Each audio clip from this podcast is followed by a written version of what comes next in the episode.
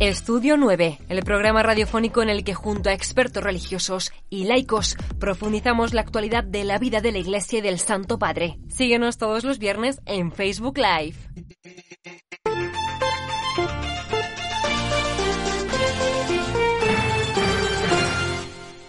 Muy buenas tardes queridos amigos y bienvenidos a una nueva edición de este programa Estudio 9 de Vatican News Radio Vaticana. El día de hoy tenemos la grata visita de Monseñor eh, Mario del Valle Moronta Rodríguez, arzobispo de San Cristóbal en Venezuela. Monseñor, bienvenido a Vatican News Radio Vaticana. Bueno, muchas gracias por permitirme estar con ustedes y compartir con tanta gente de, de habla hispana del mundo. En estos días ha visitado al Papa Francisco, está aquí en Roma, ha tenido algunos encuentros. ¿Qué nos podría compartir? Pero sobre todo, ¿qué es lo que ha compartido usted con el Papa de la realidad de la Iglesia de Venezuela eh, en ese contexto social que vive no solo Venezuela, sino que vive toda América Latina? Bueno, en primer lugar, eh, con el Santo Padre, pues pasamos una eh, revista rápida de lo que hacemos en la diócesis y nos detuvimos en dos o tres temas, uno de ellos muy cercano a su corazón, que es el tema de los migrantes. También hablamos un poco de, eh, bueno, el compromiso que tenemos de formación a los laicos, a los sacerdotes, nuestro seminario que tiene un buen número de seminaristas para este empezar el curso y transmitirle el saludo, el cariño, la oración, la bendición que traía de parte de, de nuestra gente. En Venezuela, como en casi todos los países de América Latina, por no decir todos, hay una gran devoción al, a la persona del Santo Padre desde los tiempos de la primera evangelización. En torno al tema de la migración, que ya con él habíamos hablado en otras oportunidades, tanto en visitas a Liminac o en visitas eh, personales, concluyendo al obispo de Cúcuta de, de aquel entonces, Monseñor Víctor Manuel Ochoa. Y eh, pues pasamos la revista un poco de, la, de lo que estamos sufriendo, compartiendo en el sufrimiento y en las esperanzas de tantos migrantes. En este momento en Venezuela, oficialmente eh, registrados, hay cerca de 7 millones y medio de, de personas que han migrado. Las estadísticas apuntan a que posiblemente este año, en lo que termine este año, pueda llegar a 8 millones, lo cual significa el 25% de la población. la población. Y este fenómeno no solamente nos ha llevado a trabajar en conjunto con los obispos de Colombia, sino que en cada una de nuestras diócesis y particularmente en San Cristóbal, en el Táchira, que está propiamente al lado de tres diócesis colombianas, hemos tenido que desarrollar un sistema de atención. Al principio, nos tomó muy de sorpresa porque fueron oleadas de personas que iban saliendo, venían caminando de toda Venezuela. Eh, pueden imaginarse que de San Cristóbal a Caracas, que es la capital, hay cerca de mil kilómetros de distancia. Y había gente que venía caminando desde allí o desde más lejos todavía, eh, atravesando nuestro estado, que, que es donde está la diócesis de San Cristóbal, para ir a la frontera.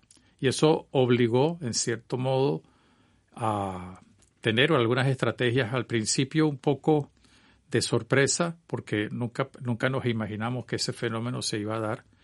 Pero luego, eh, en los contactos que hemos tenido con Cáritas Nacional, con Cáritas de, la diócesis, con la, la, Corporación de Pastoral Social de Cúcuta, en diálogo y con las asesorías, pues empezamos a hacer un trabajo en conjunto con la diócesis de Cúcuta, de Pamplona, del Tibú, Ocaña y otras diócesis de Colombia. Pero en Venezuela, concretamente la diócesis de San Cristóbal, eh, incluso hemos tenido la oportunidad de hacer algunos convenios de estratégicos con la Organización Internacional de Migración y la ACNUR, lo cual nos ha permitido trabajar en conjunto siempre bajo la inspiración eh, de la Iglesia del Evangelio, para atender a los migrantes, sea cual sea su condición, su credo, eh, su problemática. Y en este sentido, eh, a medida que hemos ido aprendiendo, empezamos a ver que había que tener un equipo de voluntarios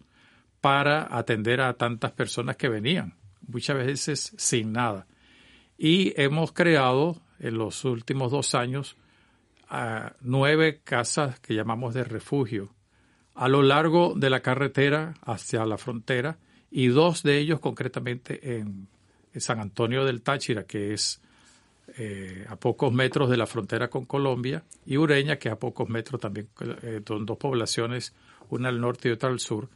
Son casas de refugio donde se le da la posibilidad a los migrantes de permanecer dos, tres días descansando. acogida. Una, para pernoctar y se le da la información necesaria desde el punto de vista legal para la defensa de sus derechos, se le da de comer, se le da, ya dijimos, la, pernocta y también atención médica y, psicológica, sobre todo en, las dos casas que están ya más cerca de la frontera.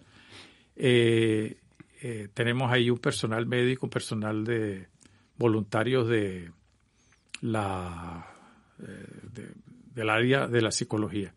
Y eh, a lo largo de la carretera hay también algunos centros para pernoctar o para que se le puedan tener comida. Y en una de las alcabalas de entrada a San Cristóbal hay un equipo que está allí con un pequeño, una pequeña carpa para darle información indicarles qué deben hacer, qué no deben hacer, cuáles peligros tienen, dónde tienen que acudir, etcétera. De manera que hemos desarrollado un trabajo que nos ha permitido dos cosas interesantes. Poner en práctica una de las obras de misericordia. Tuve, fui forastero y tú me recibiste. Y en segundo lugar, hemos también trabajado no solamente con los voluntarios o con algunas personas cercanas a las parroquias, sino con toda la diócesis para que haya conciencia de que todos tenemos la obligación de atenderlo. Y eso nos ha permitido el que, por ejemplo, a lo largo de la carretera haya personas que de pronto, sin, sin, estar cerca de las casas de refugio, le puedan dar una cierta acogida o algo de comer e incluso muchas veces hasta un espacio para descansar. Eh, ha sido un trabajo también de concientización. Sí, creo que es un trabajo bastante importante que viene realizando en la diócesis eh, de San Cristóbal, pero también a nivel de la conferencia episcopal. A este punto, ¿cuáles serían o cuáles son o siguen siendo las causas de la migración? Porque eh, son siete millones de personas que ya están casi fuera, el 25% de la población venezolana que continúa saliendo. ¿A qué se debe esto, monseñor? Pero eh, evidentemente a tres factores. Uno de orden político, algunos salen por miedo por eh, temor a alguna represalia de tipo político. Eh, otros porque, sobre todo algunos jóvenes, pues buscan algo para desarrollar su futuro, estudios, etcétera. Pero la inmensa mayoría, sobre todo la gente más pobre, va buscando eh, sustento, cómo sustentar, porque la crisis económica es muy fuerte. Eh, pensar que el sueldo mínimo de un obrero, el sueldo mínimo de un obrero está sobre un dólar y medio y la canasta básica está en 300 dólares, eso habla de una gran necesidad. Un abismo. Y un abismo terrible. Eh, entonces mucha gente camina, hay que ver lo que caminan, 15, 20 días caminando para ir hasta Colombia y de Colombia ir hacia el sur o hacia el norte buscando un sitio donde puedan trabajar. Muchas veces hablando con los, con los migrantes, eh, yo les pregunto a ustedes por qué se van y dice porque al menos en, eh, allá eh, donde vamos tenemos la ilusión de que podemos trabajar aun cuando vamos a pasar mucha necesidad. Y muchas de esas familias al principio iban solamente los adultos, pero ahora se llevan ya los niños y van caminando con ellos. Y con ellos. Eh, este, en algunas partes los están recibiendo muy bien, en otras partes hay grupos, lo puedo decir, de, que, que, que es toda la población, pero hay grupos, sobre todo con alguna orientación política, por venganza hacia el gobierno o lo que sea, pues tienen alguna orientación de xenofobia, pero eso es eh, no es en todos los países y en los países donde lo hay no es toda la gente. ¿no? El país eh, que más tiene en este momento refugiados, vamos a llamarlo así, o migrantes, es Colombia. Son oficialmente reconocidos dos millones y medio.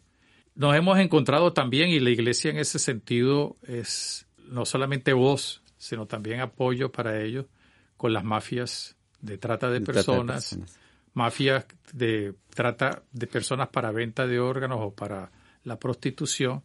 Y no solamente lo hemos denunciado, sino que eh, ayudamos a, en la medida de nuestras posibilidades si hay que hacer alguna tarea para rescatar o traer a alguna persona o lo que sea. Y no trabajamos solos. Hay algunas otras instituciones que también nos ayudan.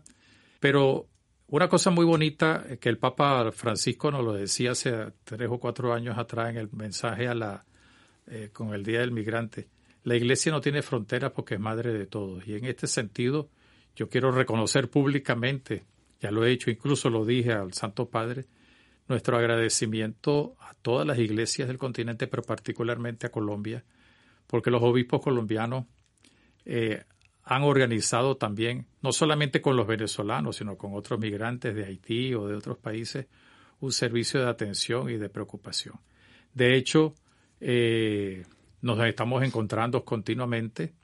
De hecho, también eh, la, la, representante de la presidencia de las dos conferencias estuvimos en las puertas del Darién, del lado colombiano, en Necoclí, antes de ir al Darién, bueno, para, como un signo, como un gesto de preocupación y de demostrar que la Iglesia pues también se preocupa de... Y está presente en estas situaciones sociales que afectan a la población. La próxima semana, organizada por el Dicasterio del Desarrollo Humano, eh, la sesión de migrantes va a haber en Cúcuta un encuentro de obispos de todo el eje fronterizo desde el norte hasta el sur de Colombia y Venezuela, un poco para compartir las experiencias y, bueno, proponer algunas líneas comunes. De trabajo. Yo tuve ayer una entrevista con el padre Fabio Viallo y otros personales y compartíamos esto y sugeríamos que ojalá en un futuro cercano con el CELAN y con el dicasterio se pueda organizar, vamos a llamarlo así, una especie de congreso, de encuentro no solamente de Colombia y Venezuela, sino de todos los países por donde pasan migrantes que no son solamente venezolanos, hay muchos migrantes ecuatorianos, haitianos, cubanos y de otros países. Así es. A puertas de iniciar el sínodo sobre la sinodalidad, que será en el mes de octubre, eh, en su fase universal, eh, ¿cuál es la importancia del papel del laico en este tiempo? Sabemos que acaba de escribir un libro que se llama El hombre nuevo. Entonces, eh, habla un poco de este, de este rol que tiene el laico en la iglesia en el día de hoy, en nuestro tiempo. Una de las cosas interesantes que nos ha enseñado, nos ha pedido el Papa y que ya venía desde hace tiempo, sobre todo con Pablo VI, sus mensajes a los sacerdotes y a los laicos, es que el laico no es un apéndice dentro de la iglesia, no es alguien que un simple receptor de servicio, sino que es un protagonista eh, del, de, en la iglesia. En el documento de Puebla, en el documento de Santo Domingo y luego ratificado en Aparecida, aparece el laico como protagonista de la iglesia. Eso quizás fue mal entendido por algunos eh, con alguna mentalidad clericalista, incluyendo laicos y religiosos y religiosas, porque decían, no, ¿cómo le vamos a decir que son protagonistas cuando son receptores de la evangelización? Y es que en la iglesia todos los bautizados, cualquiera que sea su condición, eh, son, todos somos protagonistas, uno con un rol, otro con otro, pero todos somos protagonistas porque somos llamados a la evangelización. Y en el caso actual, con todo el tema de la sinodalidad, hay que recordar que la sinodalidad no la debemos reducir solamente a encuentros. Hay algunas personas que dicen, hoy nos hemos encontrado, ya estamos realizando la sinodalidad, o en nuestra diócesis las religiosas y las mujeres participan en alguna reunión y eso es sinodalidad. Es una expresión, pero la verdadera expresión de la sinodalidad está en, el caminar juntos, los laicos junto con sus pastores, los pastores junto con, con los laicos, con la única, no me gusta utilizar esa palabra, en todo caso la única distinción es que los pastores estamos al servicio, no estamos sobre, los laicos, sino al servicio junto con ellos para caminar juntos